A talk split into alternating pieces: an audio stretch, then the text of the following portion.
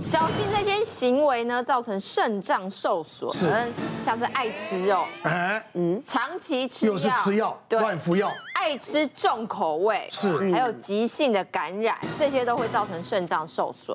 哦，还好。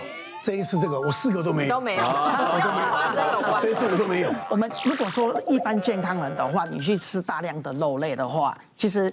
理理论上来说，不太会对肾脏造成伤害。那为什么大量吃肉会伤到肾脏呢？对，其实我们肾脏怕的就是含氮废物啦。但含氮废物就是蛋白质，蛋白质被分解掉变成含氮废物，含氮废物完全要靠肾脏来处理的。哦。那其实我们人类蛋白质的主要的来源啊，是靠肉类，主要还是动物性蛋白为主，尤其是红肉。那你红肉被身体代谢掉之后，第一个它会产生很多的自由基，那这东西会造成大肠癌，然后。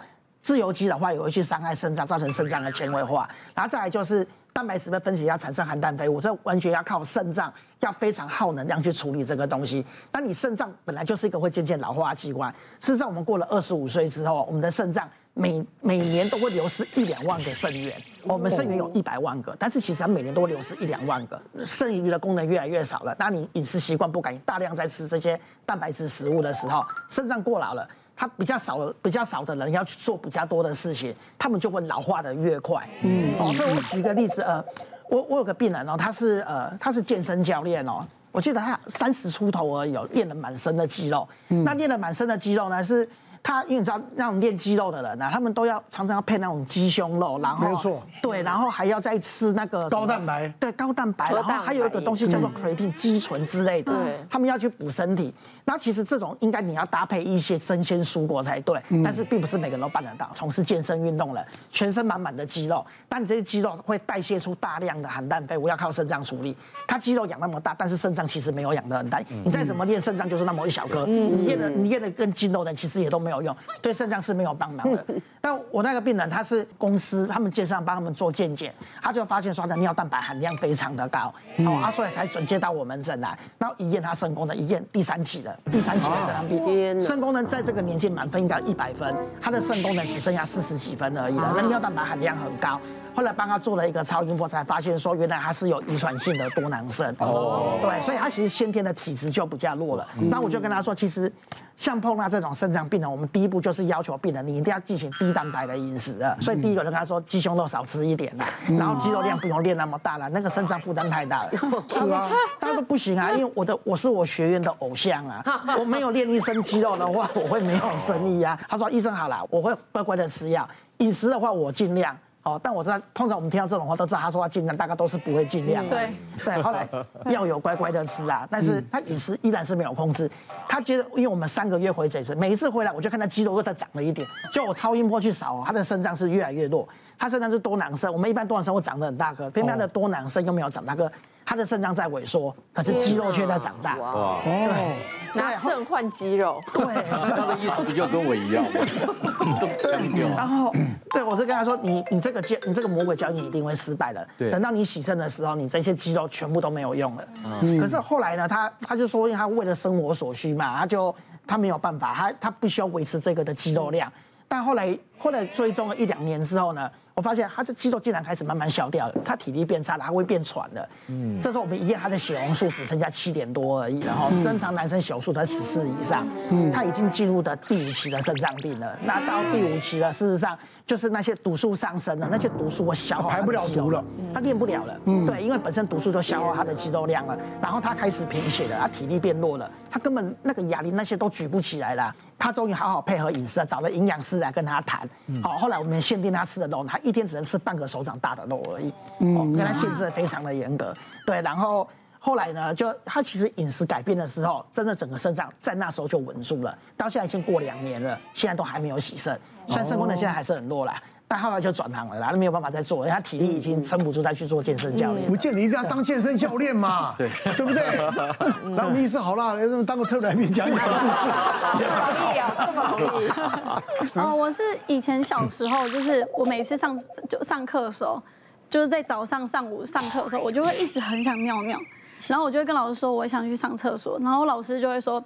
就一开始会让我上，但是他后来会觉得我一定在骗人，故意。他想说你怎么可能尿那么多，然后就不给我上。然后我到下午我就开始觉得我膀胱很痛，然后痛到我去上厕所的时候你就尿血尿。啊然后我就这么小就血尿，对，然后我就马上请我妈来接我去看医生，才发现我膀胱发炎。嗯，然后我就赶快吃药，就比较好，因为那个就是很不舒服，就尿尿都会不敢尿，因为你一尿就会很痛。对，然后后来呢，过没多久，有一次就是长大之后，我就出国去韩国，然后我就在飞机上，我就觉得超级无敌奇怪，因为我也不知道为什么，我在飞机上一上飞机我也没憋尿，我就一直狂跑厕所频尿，我想说。我也没有憋尿啊，应该不不会是膀胱发炎吧？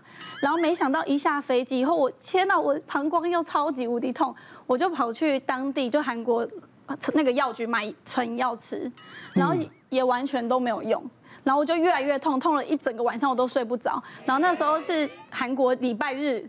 就是完全也没有医院可以看，然后我就赶快找我朋友的朋友，就是问有没有可当地可以带我去挂急诊。然后后来挂了急诊之后，也是吃了抗生素或是开药以后就比较好了。然后我就觉得天呐，就是就是那那那几天就是很痛苦，因为就是膀胱发炎真的超级无敌痛。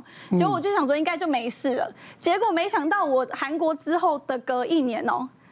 我在家，隔一年，对，隔一年我在家里不知道，我也没有，我都已经没有在憋尿，因为我就是超级怕膀胱发炎，因为那种都是马上就是很痛痛。第一天到第三天就是一直很想上厕所，可是我也没有尿血尿。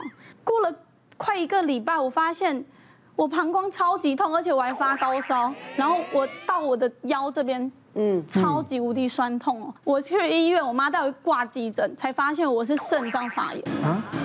然后我才想，然后医医生就说，你膀胱发炎那么久，你竟然不知道，你已经到肾发炎很严重。然后我就马上住院，然后我就一直高烧不退，烧到四十四十度一个礼拜，我都超痛苦，很像脑子快被烧坏的感觉。所以医生是跟你讲，膀胱发炎引引起的肾脏发炎。对，他说我的肾脏已经整个发炎很严重，我一定要住院。圆圆的案例是我们很典型的教科书的教材，然后这种就是。爱憋尿，你前面几次反复性的发作的时候，那时候是跟憋尿有关系，然后那时候有血尿，其实这个叫出血性的膀胱炎呐。嗯，那出血性膀胱炎，因为其实那个细菌大部分都从肛门那边跑过去的啦，应该那时候培养出来绝大部分都是大肠杆菌啦，那所以就是。因为我们本身呃，就是我们外生殖器那边本来就会有沾染一些细菌啦，是。然后肛门跟女生的生殖器那个地方距离很接近，对，女生的尿道又很短，只有四公分而已，所以其实你只要水喝的不够，或者是局部清洁没有做好的话，细菌一下都钻到膀胱里，很容易感染。对，然后膀胱它一发炎的话，就破皮流血，我们叫出血性的膀胱炎。这时候典型的症状啊，就是你会一直想要跑厕所，然后小便又很痛，明明已经尿过了呢，又觉得我又有尿又又尿不干净。对，就是会有尿急，甚至有些人会尿失禁。那其实这种其实就还蛮容易治疗，你只要多喝水，我们给个抗生素，大部分都会解决啦。但是如果其实一直重复性的发作的话，你看膀胱的内壁它发炎了，然后修复了，发炎了又修复了，就会造成膀胱内膜了，我们叫做就是纤维化。然后膀胱纤维化的时候，其实你等到呃你年纪大一点的时候呢，又会更容易泌尿道感染的。后面我们再会发生的就是叫我们叫做逆流性的呃。泌尿道感染的，就像你后面后期发生了，已经跑到肾脏那边去了，我们这个叫做急性的肾盂肾炎的。哦，那个其实跟你早期的膀胱发炎其实多少会有一些关系。然后其实，在女孩子发生机会又比男生大一点，因为在膀胱跟输尿管交接，我们那个有个括约肌。我们正常人就是要小便的时候，膀胱一收缩，是后面要关起来，然后前面打开，尿从前面出去。可是就是。它后面是没有关系，你尿液就往回流啊，这样就是尿尿路的回流。好上。那当你膀胱有发炎，膀胱或者它曾经纤维化、收缩功能不好。就你膀胱要收缩，尿液往回流，其实往肾脏冲了，嗯、往肾脏冲了，造成了感染，我们叫急性的肾盂肾炎。那、嗯、这事情就比较大条了，因为这个叫做上上泌尿道感染了。嗯、那其实你到上泌尿道感染的时候，细菌就会从肾脏散到全身了，是很容易很容易就会造成泌尿道败血症。这就是医生为什么会叫你要住院的原因。对啊，因为他说超级严重的，就是我有住院，但是我都完全不会退烧，哎，我就一直忽冷又忽热，然后我就想说，天哪，我该不会要死了吧？感染就是这样，对。感染就是忽冷忽冷忽热。我现在就是还是超级频尿的，我真的是一个小时要上厕所两两三次。我之前有一阵子也是这样子，就是因为工作的关系，你必须频尿，然后那时候可能医生开抗生素给我，就没有好好吃，我可能吃个两天，你舒服了，然后我就自己停药。然后有一次我也是，呃，完全都没有什么症状，我突然就尿血尿，然后去看医生，医生就讲说，然后就开始变得很痛啊这样。然后医生就说，因为你之前都没有好好把细菌杀干净，所以它就会一直累积在你的体内。所以其实这种情况我们在门诊也很常见，就是。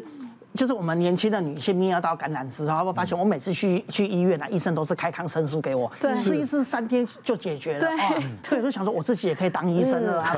我上班要请假，还要去看医生，麻烦。对，对，那自己买到了抗生素，其实他也不晓得这个抗生素合不合他的身体，跟他的肾功能有没有互相的符合。但是长期这样在吃抗生素，那再来就是自己吃抗生素的话，你没有把那个疗程给治疗完。我们其实泌尿道感染的标准治疗是要七天到十天的，有人吃三天好了。我不吃了，然后下次发作了，我又再自己买药来吃。其实，在这个过程叫我们叫做养细菌，嗯，就是本来很单纯的大肠杆菌，用第一大抗生素可以杀死，可是你重复的一直喂它抗生素，压下去了，然后又长出来，压下来养出来，后面都是变抗药性的细菌。所以有时候我们会发现，哎，二十几岁的女生怎么一感染就是长出超级抗药性的细菌？其实一问自己会去西药房去买一些抗生素来吃。我真的是太频尿，我想问医生怎样可以不频尿？我们来个频尿很多治疗方式啊，其实我们。只要确认你没有泌尿道感染的话啦，那我们可以做个一个叫尿路动力学，可以确认说你是不是那种过动性的膀胱。那过动性的膀胱跟生活压力、精神压力其实这些都有相关的，已经有很好的药物可以控制了。其实那个肾脏的伤害哦，跟好像肝胆科没有关系。但是因为我要提一下，因为这边有提一个说长期吃药，对，长期吃药不仅伤肝，也可能伤肾啊。是啊。那我现在要举的例子哈，其实跟因为前一阵子新冠肺炎，大家家里都备了很多所谓的普拿疼。对。我要提一个普拿。感冒药这些。对。好，有有一个三十岁的上班族女生哈，啊，因为有个办公室恋情。那后来这件事情就无疾而终啊，她非常的痛苦，非常的痛苦呢。他别的不吃，他去吃普拿疼，他吃的不少。那他痛苦干嘛吃普拉疼？又不是身体痛。是，就是就心痛，心痛他吃了一二十颗，就这一二十颗吃下去惨了，送急诊。第一个是。普拉能吃那么多，肝脏确实是受伤，他 GPT 也冲到一两千。啊，可是他更惨的是，他急性肾衰竭。哇！哦，他的那个肌酸酐冲到大概十一。嗯，当然就只好洗肾了。还好他洗了两次救回来。最近现在新冠肺炎还是在进行中，所以大家家里都有备这个药。